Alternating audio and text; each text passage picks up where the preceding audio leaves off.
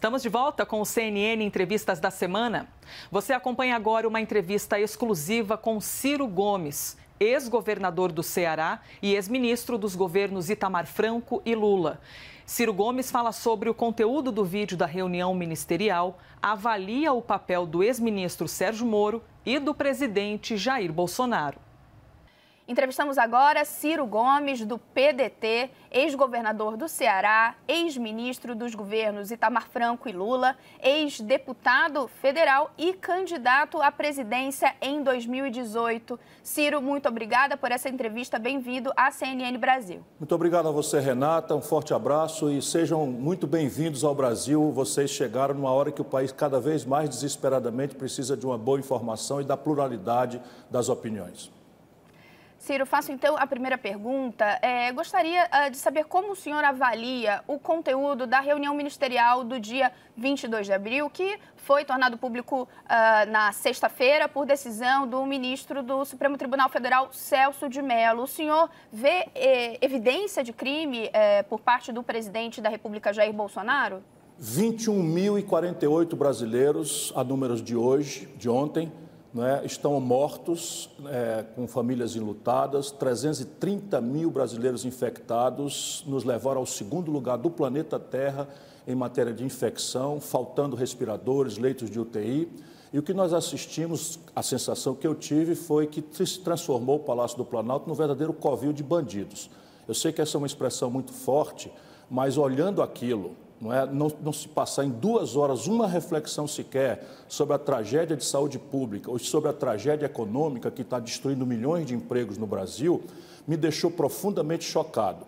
Sob o ponto de vista específico, me parece absolutamente flagrante a qualquer investigador, que não precisa ser um, um grande detetive, que o Jair Bolsonaro claramente fez da maior parte da reunião uma espécie de pressão sistemática para que a estrutura da Polícia Federal fosse permeável.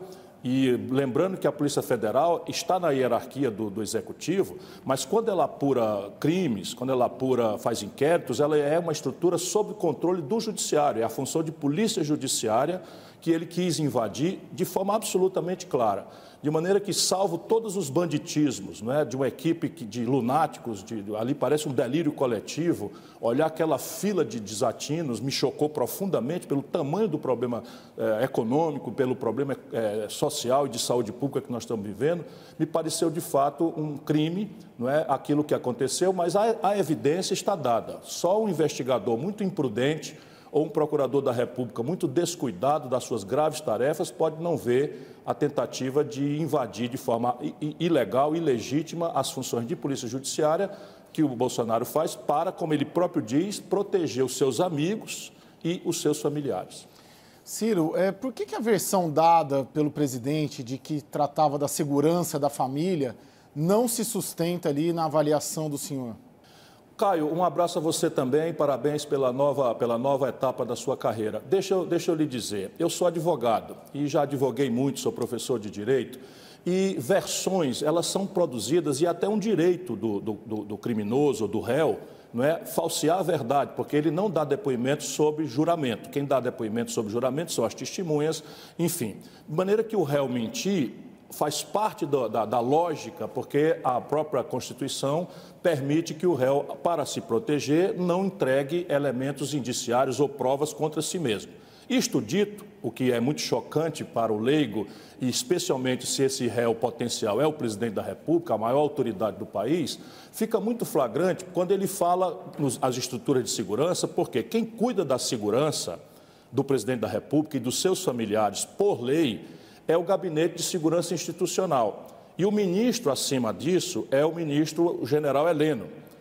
E ele, Bolsonaro, trocou o chefe da segurança no Rio de Janeiro porque promoveu, era um coronel que ele promoveu a, a, a, a, general e lotou em Pelotas, deu um comando a ele em Pelotas, é uma espécie de promoção dentro da estrutura do Exército, além de, de promoção de, de, no, no, quadro de carreira do Exército, de coronel para general, ainda deu um posto de comando importante, que é a unidade militar de Pelotas. E quando ele fala amigos, evidentemente ele está dizendo Polícia Federal, por quê? Porque o GSI, por lei, só cuida do presidente e da família, sob o ponto de vista de segurança. Quando ele fala que as, as, o serviço de inteligência está falhando, ele usa expressamente a expressão PF, que é a Polícia Federal. E o dia seguinte da reunião, faz o quê? Ele troca o chefe da Polícia Federal, o diretor-geral, o primeiro ato, como quem quer demonstrar que quem manda aqui sou eu, que é o Bolsonaro, disse isso na reunião o tempo todo, troca o superintendente do Rio de Janeiro. Portanto, é muito flagrante, volto, a dizer, não precisa ser é, o Sherlock Holmes, o grande detetive é, da, da, da, da literatura inglesa, para demonstrar, evidentemente, que ele estava falando disso. É evidente que na conversa, como eu já tinha até dado entrevistas dizendo, ele não oferece a bala de prata. Mas o réu não deve, nem pode, nem é necessário que se espere do réu que ele ofereça a evidência contra si mesmo. Apenas o conjunto indiciário vai se transformando em prova se o bom investigador, isento, quer de fato achar a verdade.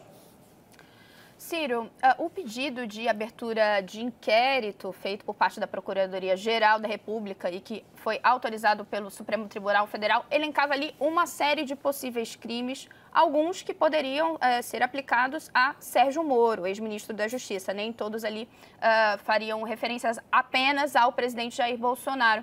Ah, nesse ponto, é, diante do que sabemos até agora, diante do conteúdo do vídeo, o senhor vê também evidências de crimes praticados por Sérgio Moro? Bastante, sem nenhuma dúvida. O Sérgio Moro cometeu flagrantemente o crime de prevaricação, que é aquele crime que comete a autoridade que, tendo o dever funcional né, de tomar providências contra irregularidades da sua responsabilidade, se cala ou se omite. Se essa novela, como o Sérgio Moro próprio fala na sua, na sua entrevista de demissão, o presidente tentava de forma espúria invadir as atribuições de polícia judiciária da Polícia Federal desde o ano passado, e ele só vem reclamar agora, o Sérgio Moro cometeu vários crimes. O mais grave, o mais flagrante, que não dá sequer para explicar, é o da prevaricação. Ô Ciro, quem que é Sérgio Moro para você? Qual é a sua leitura desse personagem político, técnico e aonde ele quer chegar? Qual que é a sua avaliação sobre Sérgio Moro? É um politiqueiro dotado de uma ambição absolutamente desmedida. Porque, veja, vamos nos transpor daqui para qualquer país sério do mundo. Um juiz que condena um político, e não está aqui em discussão se o político era mesmo culpado ou não, porque eu estou cansado de saber que de inocente o Lula não tem nada mas vamos voltar ao raciocínio. Um, um, juiz, no exercício da mais delicada das tarefas, que é julgar os outros, não é? condena um político e, ato contínuo, vai ser ministro do político que recebeu o benefício de, de ganhar a eleição, porque, pelo menos, parte importante da opinião pública considera que esse outro ganhou a eleição, porque aquele que ele mandou prender e tirou os direitos políticos não participou das eleições. Isso é uma lesão ética absolutamente inconciliável. Você imagina se a gente pode aceitar que juízes utilizem a, a, a tarefa de julgar uma pessoa e, ao lado desse julgamento pela lei, ele está fazendo cálculos políticos. Isso é muito mal comparando, como se a gente pusesse, por exemplo, calcular o efeito sobre a paixão que o futebol germina, se juízes pudessem participar da construção de resultados. Então, veja, o Vasco e o Flamengo vão jogar, o Corinthians e o Palmeiras vão jogar, e a grande plateia está sabendo que o juiz vai, pode tomar um lado e beneficiar um dos lados. Acabaria o futebol. Se o juiz interferir na, na, na, questão, acaba o futebol. Essa é uma lesão que o Sérgio Moro jamais vai transplantar. Em seguida de ser ministro, ele jamais negou, e hoje tem toda uma poderosa estrutura de poder econômico, de poder de mídia, emulando, estimulando, dando corda para ele ser candidato a presidente da República. Qual é a credencial, pelo amor de Deus? Qual é a opinião do Sérgio Moro sobre a pandemia do coronavírus? Quanta da geografia brasileira, econômica, humana, o Sérgio Moro conhece? Qual é a ideia do Sérgio Moro para a educação pública? Que projeto ele já formulou para o desenvolvimento nacional? Não. É simplesmente a marketagem, a construção de mitos, como é o caso do Bolsonaro, em cima de angústias trágicas da sociedade brasileira. A sociedade brasileira cansada, chocada na sua vida dura, difícil, de desemprego, de violência, de doença, de maus tratos, todo dia chega em casa humilhada e toma notícia na televisão da roubalheira, do desvio de dinheiro, da, da, da corrupção generalizada e epidêmica que se entranhou na vida brasileira. E um juiz, então, surge como xerife, como a chibata moral. Isso é uma coisa que a gente entende, mas não pode concordar, porque a solução para o Brasil não pode ser nesses monotemas midiáticos. Nós temos que ter um projeto, temos que ter ideia, temos que ter experiência, temos que ter equipe. E o Sérgio Moro é isso, é um ambicioso sem medida que achou uma oportunidade dada pela mídia em cima de uma psicologia popular muito respeitável. Eu sinto isso com o meu coração. Eu já fui processado pelo Michel Temer, já fui processado pelo Eduardo Cunha. Então, se tem um brasileiro, né, fui processado lá atrás pelo Quest, que se tem um brasileiro que vive sofrendo por denunciar a corrupção no Brasil e a sua impunidade, sou eu. Mas quando o Sérgio Moro, que fazia um belo trabalho na origem da, da, da, da Lava Jato, deixa a, a, a, vaidade subir a cabeça e transforma a sua tarefa de saneamento moral dentro da lei no exercício de lawfare, ou seja, de manipulação da lei para aparecer, para se exibir, para se lançar na política, ele vira um politiqueiro ambicioso, que é o que eu penso que ele é. O Ciro, é, eu queria que você fizesse a mesma leitura sobre o presidente da República, que é o outro lado é, da moeda nessa investigação toda. Quem que é, para você, é, o presidente Jair Bolsonaro? Ele é a flor do lodo. O Bolsonaro, ele foi a resposta tosca que um sentimento que eu também conheço com a minha alma, com a minha sensibilidade, muito compreensível esse sentimento, que foi basicamente o seguinte: ali pelos anos 2015 e 2016, o Brasil mergulhou na pior crise econômica da sua história. Agora, essa crise econômica que vai estar se iniciando vai superar isso mas a, a economia brasileira caiu 3,5% e 3,3% em dois anos seguidos. Isso nunca houvera acontecido no passado do Brasil. Na prática, a consequência disso foi a seguinte: o desemprego, que era 4%, virou 14%, ou quase 14%, 13%. Em números globais, o Brasil passou a ter metade da sua população ou desempregada abertamente ou empurrada para mais selvagem informalidade. 100 milhões de brasileiros passaram, que é metade da nossa população, a viver a vida dura, ganhando 413 reais por cabeça por mês.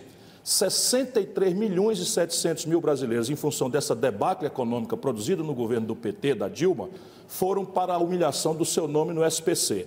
Então, a base social e econômica para o desespero foi implantada a partir de uma grande fraude eleitoral, em que o discurso era um, e a prática do dia seguinte foi outra completamente diferente. As empresas também sofreram esse baque. 5 milhões e 500 mil empresas foram para o Serasa. E a maior desindustrialização do país, a destruição de coisas, fez que 13 mil indústrias daquele ano de 2015 para cá fossem fechadas no Brasil antes da pandemia. Em cima disso, em horário nobre da televisão, diariamente, a novelização escandalosa da roubalheira.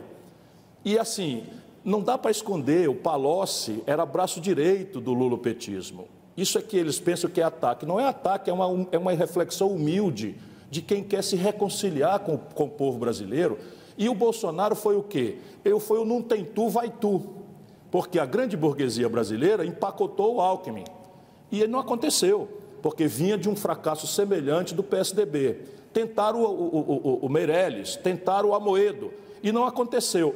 Para então é, é, dar vazão a isso, o que vinha de baixo era esse sentimento de vingança do povo, de ódio, de rancor. E o Bolsonaro, muito bem orientado, inclusive com assessoramento internacional, essa ultradireita norte-americana, que é, é liderada por esse Steve Bannon, que é uma figura absolutamente perigosa para a humanidade, ele interpretou com muita fidelidade. Daí, muita grana vinda de fora, ele compreendeu, com esse assessoramento de fora, o peso que é uma novidade para os políticos brasileiros, das redes sociais, do, da, da, fake news feita em grupos de WhatsApp, uma série de coisas, entendendo como nenhum político houver entendido antes, e não foi o Bolsonaro, foi o Steve Bannon, também a moral popular crescentemente reforçada pela, pela, pela, pela necessidade que o nosso povo tem de proteção nesse ambiente neopentecostal e, e luterano.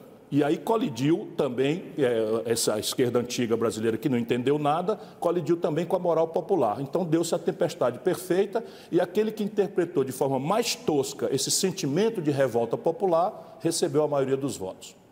Mas o, senhor entende, já que entramos nesse ponto, a gente já já volta para algumas questões mais recentes ali, né, é, dessa semana, mas já que entramos nesse ponto ali da, da eleição, é, o senhor entende que esse é um movimento pendular, porque o senhor é, vai fala aí, né, que Bolsonaro conseguiu entender uh, um sentimento que movia parte da população naquele momento. Uh, por exemplo, o senhor destacou a, esse, a questão conservadora, né, a relação com uh, os, os, evangélicos, por exemplo. o senhor entende que é um movimento pendular ou que essas, esses traços que apareceram na eleição, eles tendem a permanecer daqui para frente? Os traços sociológicos, econômicos e culturais e morais, não é? E morais, não é I com I, né? É, estão presentes de uma forma definitiva na vida brasileira. E a velha esquerda, né, hegemonizada pelo petismo, que simplesmente trocou a concepção estratégica de país por um culto à personalidade. Não entendeu e não quer entender. Também está tomada de ódio do povo brasileiro. Quando eles falam o que falam, e quando eles se refugiam nessas agendas identitárias, eles apenas dão o queixo para bater. Porque não é que as questões identitárias não sejam justas e não tenham que ser, vamos dizer, patrocinadas. As mulheres são perseguidas mesmo, os negros são a, a parte mais vulnerável e mais perseguida mesmo, os jovens são mais perseguidos mesmo. Enfim, a comunidade LGBTQI também sofre todo tipo de selvageria e discriminação. E eles têm que ser protegidos. A questão é que a soma desses interesses identitários não representa o interesse nacional. E o interesse nacional é que é a chave da gente reconciliar com a maioria do povo. Agora, não tenhamos ilusões. Na minha cabeça, simplificando o que não é simples, 25% do povo brasileiro é de direita agressiva mesmo, não, não tem apreço à democracia, é escravocrata, não respeita o trabalho, não respeita os humildes, é concentrador de renda, não tem sentimento nacional, tudo que deseja é enriquecer para comprar uma casa em Miami, e isso vai continuar no Brasil.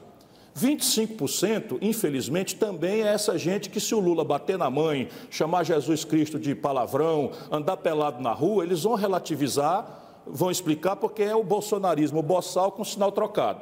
Mas 25 mais 25 deixa 50%, ou seja, a maioria da população brasileira, que está nesse instante perplexa, desorientada, assustada, com medo e que está, portanto, predisposta não mais à conversa fiada, mas a uma boa ideia, a um exemplo, porque não adianta falar e não dar exemplo, mas nós temos que trabalhar isso com muita humildade, com muita militância. É essa luta que eu estou dedicado. Mas o senhor entende, então, que esse 25% é o eleitor do Bolsonaro e ele fica com ele?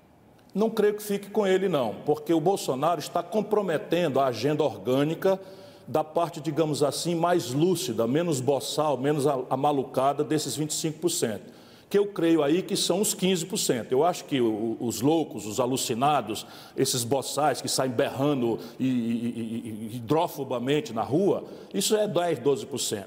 Mas 15% é, vamos dizer, o interesse do baronato financeiro, é o interesse da, da plutocracia brasileira, é o interesse é, da, da, daqueles agentes internacionais que estão cobiçando o petróleo brasileiro e que estão vendo que as boçalidades, as loucuras, os, as aberrações do Bolsonaro estão comprometendo a agenda. Se você bem reparar, o Bolsonaro nunca foi a favor de reforma de previdência nenhuma. Eu fui colega do Bolsonaro, eu conheço, e quem quiser levanta na internet. O Bolsonaro foi deputado 28 anos, votou contra todas as iniciativas que tentasse sanear de forma correta ou não a, a, Previdência Social e as contas públicas. O Bolsonaro sempre foi o homem da mamatinha, do carguinho, não é? ensinou esse caminho da roubalheira eh, vulgar dos gabinetes com os filhos, e ele próprio roubava no gabinete dele. Quem quiser pesquisar, a CNN tem uma estrutura excelente de jornalismo. Compare os gastos de gasolina do Bolsonaro com os meus. Nós fomos colega entre, na, na, na legislatura 2006 2010. Então eu era deputado e ele também. Compare os gastos e veja como o Bolsonaro superfaturava de forma fraudulenta o gasto com gasolina, que era o único orçamento que ele administrava. Portanto, o Bolsonaro está estragando a agenda desse lado conservador. Portanto, o que vai acontecer é que esse lado conservador provavelmente vai jogar o Bolsonaro no mar e tentar manter a agenda com um bolsonarismo sem as boçalidades do Bolsonaro. Já estão ensaiando. Não é? O Moro, por exemplo, é a tentativa do novo mito. Não é? O Dórias cabe nesse, nessa, nessa agenda, o Luciano Huck cabe nessa agenda. Eles estão tentando para ver quem é que vai dar no couro para interpretar uma agenda reacionária, uma agenda entreguista, uma agenda cripto-reacionária de, de, de, de, aviltamento do trabalho, de aviltamento da, da, estrutura pública, de destruição do Estado brasileiro e da sua conexão passiva à globalização hegemonizada pelos norte-americanos. Quem viver, verá, não é? Mas o Bolsonaro eu acho que vai ser jogado ao mar muito proximamente. Ô Ciro, você acha que então, pelo que você está dizendo, que a onda ainda da direita ela permanece até 22? sem nenhuma dúvida. Esse é um fenômeno mundial. Se a esquerda não produzir uma alternativa concreta, que não seja uma mitológica, mentirosa, volta ao passado lulista, é? onde todo mundo estava no paraíso e de repente a direita produziu caos, essa, essa narrativa colide com a data em que as pessoas sabem que perderam o emprego essa, essa, essa mentira colide com a, com, a, com a percepção das pessoas que sabem que dia que começaram a sofrer a humilhação de receber todo dia uma ligação de um número desconhecido dizendo venha pagar sua conta ou nós vamos tomar sua geladeira. 63 milhões e 700 mil brasileiros no SPC. Portanto, esse pensamento conservador, ele, ele ganhou as eleições na Europa. Quem está governando a Inglaterra é esse tipo de, de pensamento, ganhou as eleições nos Estados Unidos. Agora mesmo, os Estados Unidos, que é o epicentro da pandemia global, né, destruiu a possibilidade do Bernie Sanders ascender pelo próprio dentro da estrutura do Partido Democrata. Por quê? Porque os interesses reais são muito poderosos e tem a ver com o financismo, não é, com a transformação da economia nessa, nesse fluxo selvagem de capitais e na construção de um baronato de, de 20 pessoas, 30 pessoas que controlam a vida da humanidade. Não é? Hoje é o que está acontecendo no Brasil. Eu estou lançando um livro, já está na editora, não é? da editora Leia, é, e ele, esse livro está já na, na, na Amazon, né? como o primeiro, primeiro mais vendido, eu fico muito feliz, mas eu tento refletir cientificamente sobre isso e proponho um debate. Mas se a gente não construir uma nova ideia, em que as pessoas possam se reconhecer nesse novo projeto, ou seja, um jovem que nasce na periferia de São Paulo, o que é Brasil para ele? Sabe, o Brasil para ele é o pai desempregado, é a mãe tomando conta dele porque o pai foi embora, é ele tentando não aceitar o apelo da gangue, do, da droga, ou ele com medo de sair de casa para ir para a rua e ser morto como João Pedro foi morto pela própria polícia. E que Brasil é esse? Ou nós sinalizamos um outro Brasil para que as pessoas identifiquem que lugar vão ter nesse projeto, ou nós vamos perder as eleições para essa eficiência, aspas, aspas, aspas, que a direita oferece. Ciro, aproveitando então que a gente está falando dessa onda de direita e ali do papel da esquerda, como ela vai se posicionar, queria resgatar um posicionamento do ex-presidente Lula esses dias nas redes sociais. Ele disse que, a, abre aspas, a Marina escolheu outro caminho, que Deus a abençoe. O Ciro decidiu que quer o voto de quem odeia o PT, que vá com Deus se for possível. Construir um projeto para reconquistar a democracia, estamos juntos, mas na eleição cada um vai tocar seu projeto. Como é que o senhor avalia essa declaração de Lula neste momento? Olha, o Lula não está nada bem, eh, Renata. Ele não está nada bem, é só ver o conjunto de declarações que ele tem feito. Eh, por algumas ele se desculpa e a gente deve aceitar desculpas, mas eu que o conheço de muito longa data, ele para mim não é uma figura que eu mistifico, porque conheci pela televisão, conheço há mais de 30 anos. E ele não está nada bem. Ele desconectou-se da vida brasileira e ele está com ódio ao povo. Só isso explica, ele está com muito ódio ao povo. Eu acho que ele imaginava que o povo brasileiro ia descer em Curitiba, ia arrebentar a sede da Polícia Federal, ia transformá-lo no grande caudilho que ele sempre sonhou ser, devolvê-lo ao poder, etc, etc. Enfim, esse conjunto de maluquices que o caudilismo sul-americano acaba deformando lideranças que originalmente podiam ter sido muito importantes, como é o caso do Evo Morales, como foi o caso do Chaves. Isso é um fenômeno também que a gente tem que relativizar. E ele tem uma igreja? Essa igreja, como eu já disse, se ele bater na mãe, né, chamar Jesus de palavrão, correr nu na rua, essa igreja vai endeusar, vai relativizar, enfim. E eu, a minha vontade que tem é deixa o Lula para lá e vamos cuidar da vida. O Brasil está correndo riscos muito graves e nós temos que cuidar do nosso povo. Nosso povo precisa de respiradores, precisa de leito de UTI, nosso povo precisa fazer a, a, a, os exames, porque se o Brasil não fizer exame, nós somos o país que menos atesta a, a coronavírus, nós estamos jogando no escuro. Nós não vamos saber enfrentar, nem sequer temos condição de pensar em organizadamente voltar à normalidade econômica. Isso não é uma poesia que eu estou falando. Países como a Nova Zelândia, a própria China, por, por, terem feito exatamente isso, um isolamento social radical, e terem in, in, é, imediatamente acudido às microempresas e à população, saíram organizadamente da pandemia com muito menos gente morta e com muito menos prejuízo na economia. É isso que está hoje obsessivamente ocupando a minha cabeça. O Ciro, é, boa parte da esquerda, e principalmente do PT, do petismo, aponta no senhor uma certa responsabilidade pela eleição do Bolsonaro. Eu sei que o senhor já falou disso algumas vezes, mas é, gostaria que o senhor voltasse a isso, sobre aquela ida a Paris no segundo turno das eleições presidenciais. O PT mesmo aponta uma responsabilidade do senhor nesta viagem pela eleição do presidente Jair Bolsonaro e uma falta de apoio mais explícita ao Fernando Haddad. Como que o senhor avalia essa posição do petismo sobre essa viagem do senhor e essa falta de manifestação de apoio ao Haddad em 2018? Bom, eu tenho a resposta mal criada e a resposta mais reflexiva que eu faço em homenagem aos petistas que não, que não, que não piraram, que não viraram bolsomínio com sinal trocado. A resposta mal criada para esses, para esses amalucados é que Paris além dos seus museus extraordinários e de ser sede da fundação das institucionalidades da democracia moderna, em Montesquieu, em Rousseau, não é, em, na, na, na, luta não é, de, de, de, Robespierre, de Camilo Desmoulins, que é um grande orador, a França também é um lugar muito bom para você ir para lá quando você, podendo, naturalmente, nem todo mundo pode, está sendo pressionado para andar com bandido. Então, eu, toda a vida que, se eu puder e for pressionado para andar com bandido, eu vou para outro lugar se eu posso. Né? Se eu não puder, vou para Sobral, a minha cidade, mas essa é a resposta mal criada. Vamos lá. Todas as pesquisas, e aí a pessoa que for petista, serena, equilibrado, e eu preciso muito que essas pessoas parem para pensar, não é para olhar para o passado, é para olhar para o futuro. Não vai ter uma eleição em 2022? Se essa agressividade continuar, pouco importa o que eu tome de posição, o eleitorado que gosta de mim não vai mais votar no PT. Porque a agressão é diária, é permanente, é, é perversa. Eles, eles, denunciam o gabinete de ódio do bolsonarismo boçal, mas quem criou o gabinete do ódio no Brasil foi o lulopetismo corrupto. Pergunta para a Marina a destruição da, da, da, personalidade política da Marina, que é uma figura absolutamente respeitável, extraordinária, uma mulher de grande valor, respeitada no mundo inteiro.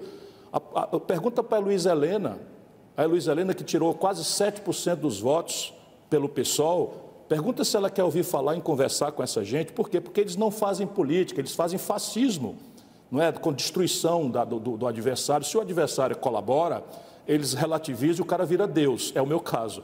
E se o adversário eventualmente fala verdades, eu não estou. Nunca fiquei do outro lado na minha vida, nunca, nenhuma vez na minha vida fiquei do outro lado. Agora, o que, que acontece? Naquelas eleições, todas as pesquisas diziam que o, o antipetismo era a força dominante mostravam que se a Marina fosse contra o Bolsonaro, ganhava, mostravam que se eu fosse contra o Bolsonaro, ganhava, mostraram que se o Alckmin fosse contra o Bolsonaro, ganhava, todas as pesquisas independentes. Pois bem, quem se habilitou para ir, apesar de toda a sabotagem que o Lula pessoalmente fez, e eu não me queixo, não, guerra é guerra. Agora, não dá para você fazer guerra com uma pessoa e esperar que essa pessoa fique de braço cruzado esperando ser destruída. E eu não sou destruído pessoalmente, porque eu me garanto. Né? Eles querem destruir uma ideia, eles querem destruir uma linha, um projeto, é uma compreensão de Brasil que eles não querem que seja que vá ao poder, porque vai tirar a máscara deles, como neoliberais que são, e que dourar a pílula criando uma rede de proteção social em que o máximo de dignidade que o povo merece é ter um prato de comida, que é muito importante, por uma rede de, de, de políticas sociais compensatórias como o Bolsa Família. Eu penso em outra coisa minha compreensão de mundo é outra, completamente distinta, tanto que eu fui candidato a presidente em 98, fui candidato em 2002 e, e fui candidato em 2018, porque eu represento outra compreensão, e essa compreensão que eles querem destruir. Mas eu volto aqui ao raciocínio. Então, qualquer um de nós ganhava contra o Bolsonaro, e todas as simulações mostravam que um candidato, um poste do Lula, que foi a mesma experiência da Dilma lá atrás. A Dilma não tinha história na política, não tinha experiência, não tinha malícia, tinha horror ao trato político, nunca conheceu o parlamento, tanto que foi impedida, não conseguiu, no primeiro ano do segundo governo, juntar um terço dos deputados.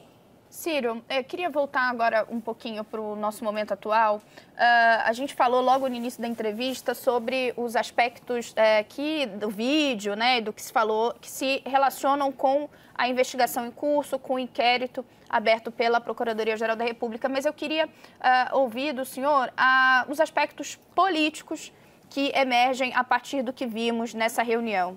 É, logo depois da, da, divulgação, a líderes ali dos partidos de centro, que a gente chama do Centrão, jogaram bastante água na fervura.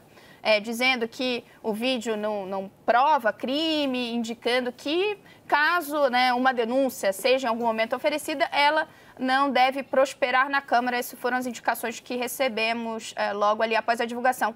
Uh, gostaria de ouvir o senhor nesse sentido. Isso é um sinal de que Jair Bolsonaro já conseguiu é, consolidar uma nova base de apoio na Câmara? Eu vou fazer aqui uma comparação. O, o, o tal Centrão, eu acho injusto esse nome. Né? O Bolsonaro está conciliando com o lado bandido, corrupto, organicamente corrupto da Câmara Federal.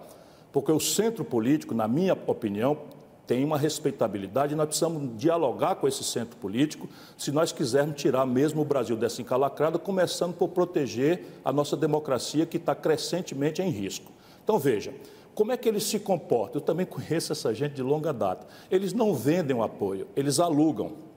E eles ficam com um olho no gato e outro no peixe.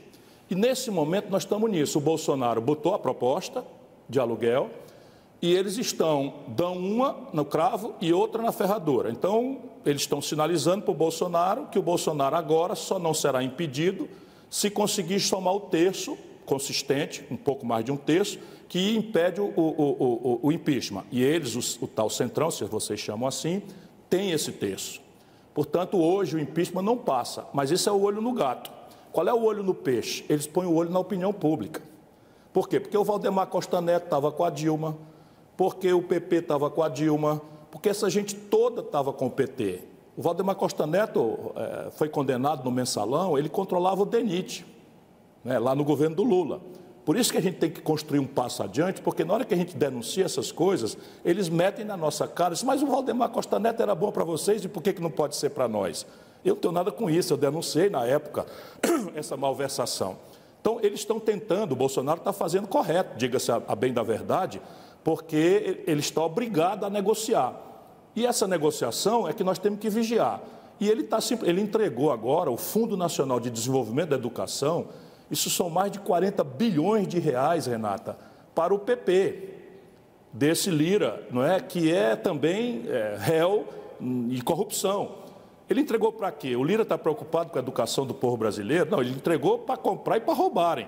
E isso cabe a nós da oposição fiscalizar, porque na hora que a gente fiscalizar e construir na opinião pública o ambiente para punir o Bolsonaro pelos seus crimes de responsabilidade, o Centrão deixa o Bolsonaro falando só. É assim que eles fizeram. O PP tinha ministro na, na, no governo da Dilma. Inventa um pretexto e cai fora. O Ciro, Bolsonaro termina o mandato? Duvido muito.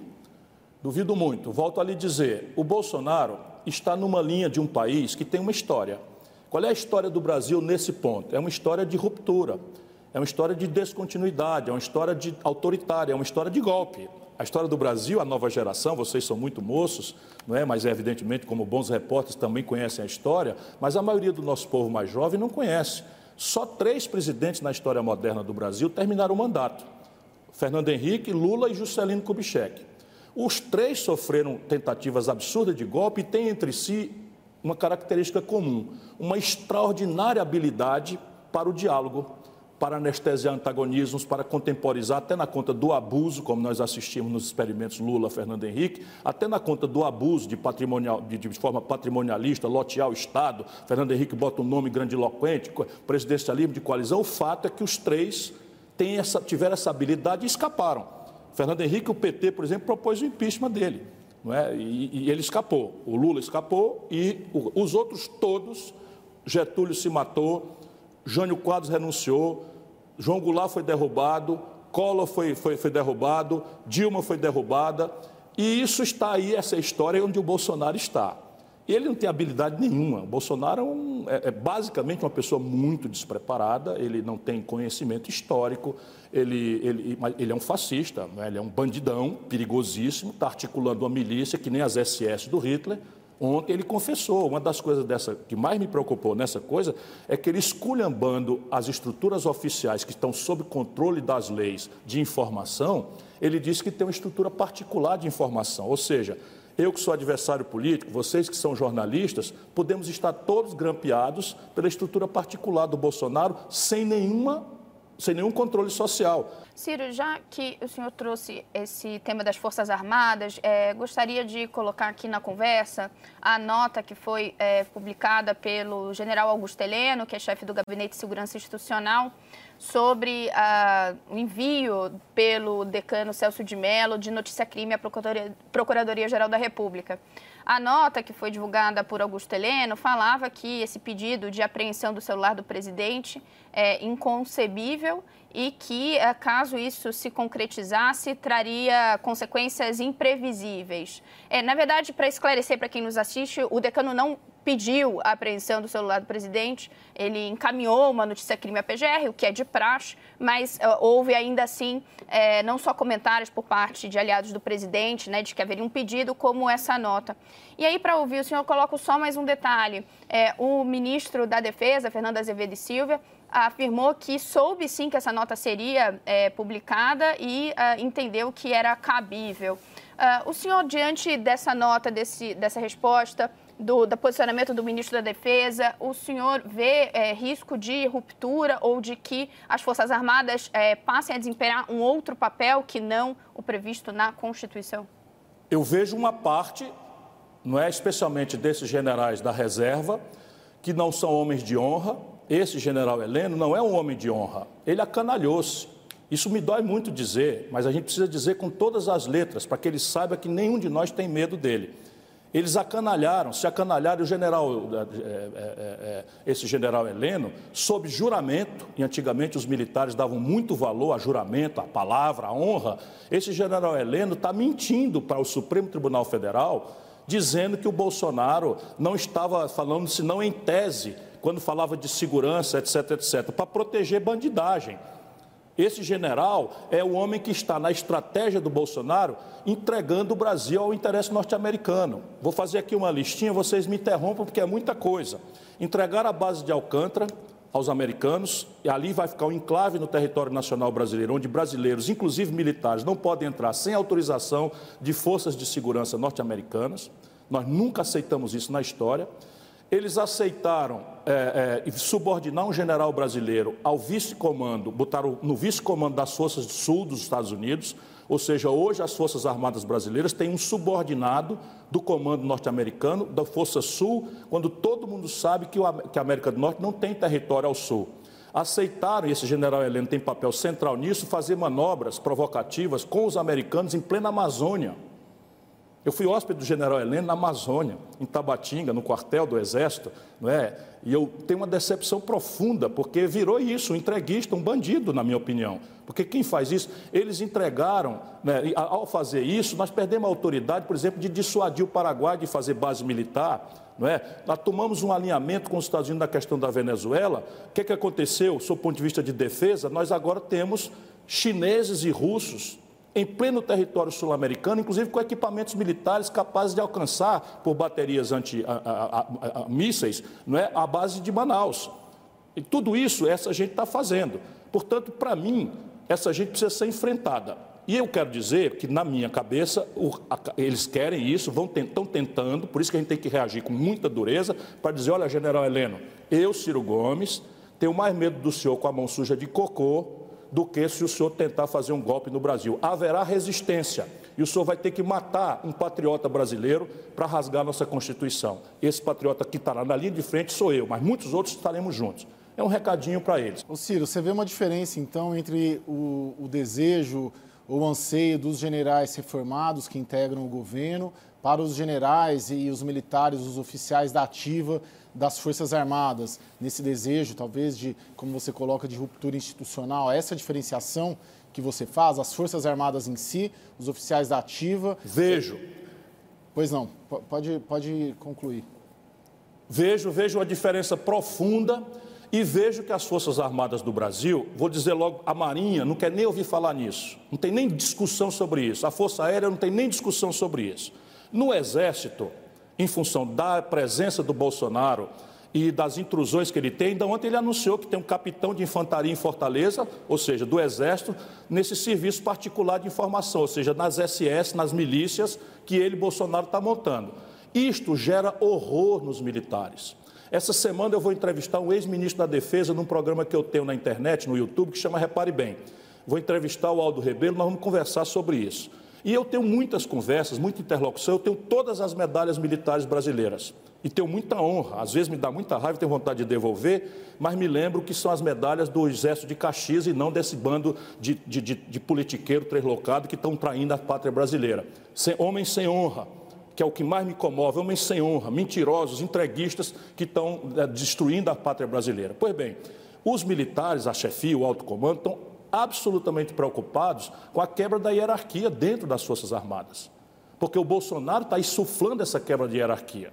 Quando ele se reporta a um capitão de infantaria para a estrutura de um serviço particular de informação, o que é que sente o comandante da décima região militar, por exemplo, que está levando uma bola pelas costas? Será que há nesses relatórios informais de serviço particular de informação, não é, intrigas ou mentiras contra o general comandante? Isto tudo as Forças Armadas estão vendo acontecer.